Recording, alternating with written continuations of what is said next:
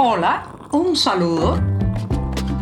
Les habla Joanny Sánchez, cubana, periodista, ciudadana, y les traigo este cafecito informativo recién colado y sin azúcar para despertar.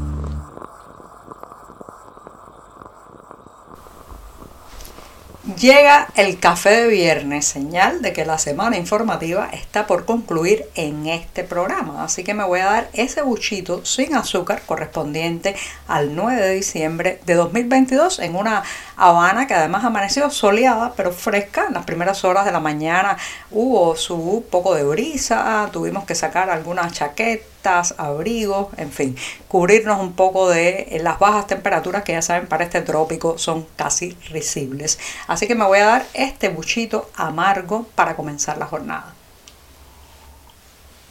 Después de este sorbito les cuento que el canciller cubano, ese mismo Bruno Rodríguez que parece que tiene eh, pues un cargo vitalicio porque lleva muchísimo tiempo a cargo de eh, la Cancillería o las relaciones exteriores cubanas por su docilidad, por su capacidad para repetir consignas, por lo que podemos llamar el carácter gris de su personalidad. Bueno, pues Bruno Rodríguez, a pesar de que inmediatamente en otros casos sale velozmente a través de su cuenta de Twitter a opinar, a decir, a atacar eh, a eh, la diplomacia o las relaciones internacionales de otros países. En el caso de Perú, específicamente el autogolpe de Estado, que ya saben, pues eh, intentó a ser el presidente peruano o el expresidente peruano en ese momento todavía al mando en su cargo, ese autogolpe que intentó Castillo en Perú, bueno, pues eh, no le ha salido nada bien y sin embargo La Habana se ha limitado en las opiniones, en los criterios y en las críticas contra Pedro Castillo, que ahora mismo ya saben, tiene una situación bien complicada, está detenido, se ha sabido ya que había solicitado asilo político México, pero la Cancillería cubana ha sido sumamente cautelosa. Fíjense que a diferencia del caso de la condena contra Cristina Fernández de Kirchner, que comentamos en este programa y que inmediatamente las voces oficiales cubanas salieron a defenderla con uñas y garras, con Pedro Castillo han sido más cautelosos, más calmados, más precavidos. ¿Qué les pasa? No quieren ahora meter la mano en la hoguera, no quieren apoyar con su hombro a quien fue, sino un camarada ideológico, por lo menos alguien que nunca iba a condenar al régimen cubano por la violación de derechos humanos, por la falta de libertades en la isla. Esto, señoras y señores, es el juego de la conveniencia y del oportunismo diplomático en que el castrismo ha sido tan hábil por tanto tiempo. Ahora han dejado solo castigo, al menos evitan pronunciarse, aunque claro está, tampoco respaldan, eh, digamos, el eh, apoyo institucional que han tenido eh, pues la, lo que digamos el orden establecido en Perú que ha permitido evacuar, alejar y controlar este intento de autogolpe. Silencio en la Cancillería cubana. Fíjense qué diferencia con otros casos. Si uno se queda con los titulares triunfalistas, con las informaciones que aparecen en la prensa oficial, bueno, pues pensaría que el país avanza a pasos agigantados, que hay un gran interés por invertir en Cuba en la escena internacional, que las empresas extranjeras están locas, locas, ansiosas por poner su capital en la isla y todas esas falacias que evidentemente eh, pues alejan mucho de la realidad. Recientemente esa misma prensa que sirve de caja de resonancia a la propaganda el Partido Comunista ha anunciado a bombo y platillo que en el primer trimestre de 2023, el próximo año, deberá comenzar sus operaciones una empresa que con el nombre de Gran Ferretero SA pretende servir a los cubanos en moneda libremente convertible de productos que van encaminados a la ferretería, a la construcción, eh, sectores tan importantes en una isla con un gran problema de deterioro habitacional, con viviendas que llevan décadas sin ser reparadas, con ausencia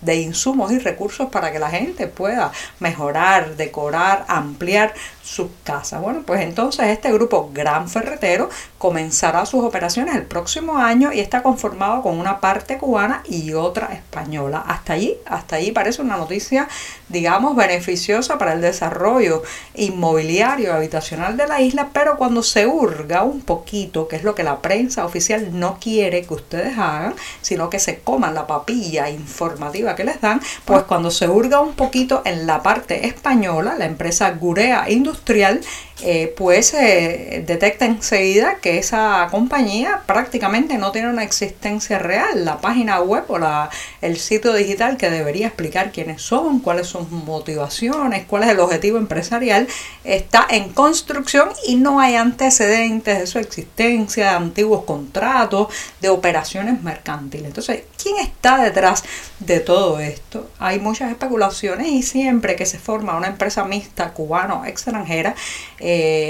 pues uno tiene el derecho como ciudadano a hacer esos cuestionamientos. Bueno, pues en este caso, ¿quién está detrás del grupo Gran Ferretero SA que empezará a hacer sus operaciones en eh, el próximo año en moneda libremente convertible? O sea, habrá que pagarle en divisas.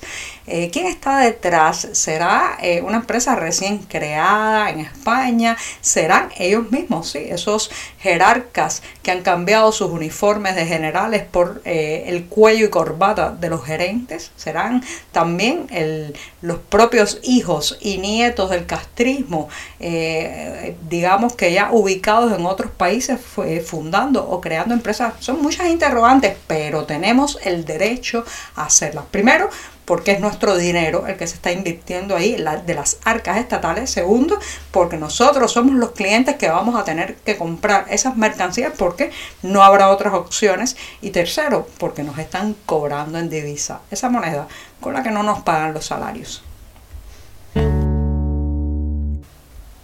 Después de más de dos meses en que los vientos del huracán Ian afectaron el occidente cubano, especialmente con mucha dureza la provincia de Pinar del Río, pero también la capital cubana, bueno, pues después de dos meses siguen estando varios árboles y zonas de la ciudad de La Habana en que se ven todavía los escombros, los destrozos provocados por los vientos de Ian. Un caso es la basura en la esquina de la calle 17 y F en el Vedado Banero, donde hay un árbol caído con sus raíces afuera, el tronco. Es cierto que pocos días después llegaron las brigadas y cortaron un poco los troncos, pero ahí lo dejaron y todavía es un problema para los transeúntes, los caminantes pasar por esa zona. Señoras y señores, si no podemos hacer lo básico, si no podemos limpiar o sanear una ciudad eh, después de un incidente de este tipo, de un meteoro, de un huracán, bueno, pues, ¿qué se puede pensar para el futuro? ¿Cuántos años van a tener que convivir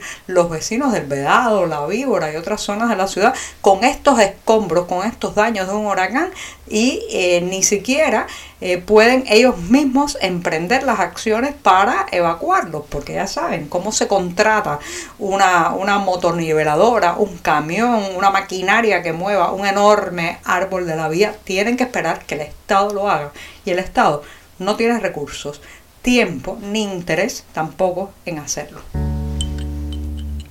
Y me despido de este, el último programa de la semana, recordándoles que mañana 10 de diciembre es el Día de los Derechos Humanos. Una jornada bien, bien incómoda para el oficialismo cubano que ha tratado de secuestrar la fecha, pero que también despliega alrededor de ese Día de los Derechos Humanos un gran operativo policial, represiones, amenazas.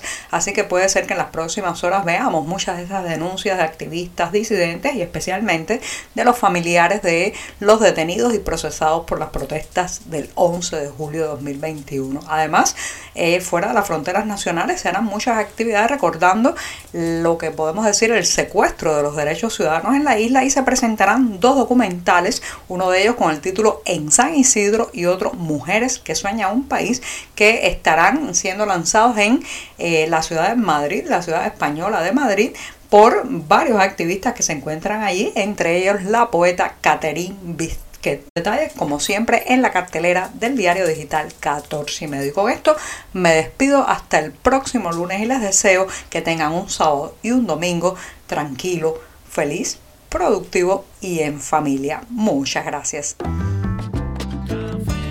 Por hoy es todo. Te espero el lunes a la misma hora. Síguenos en 14medio.com. También estamos en Facebook, Twitter, Instagram y en tu WhatsApp. No olvides, claro está, compartir nuestro cafecito informativo con tus amigos. Muchas gracias.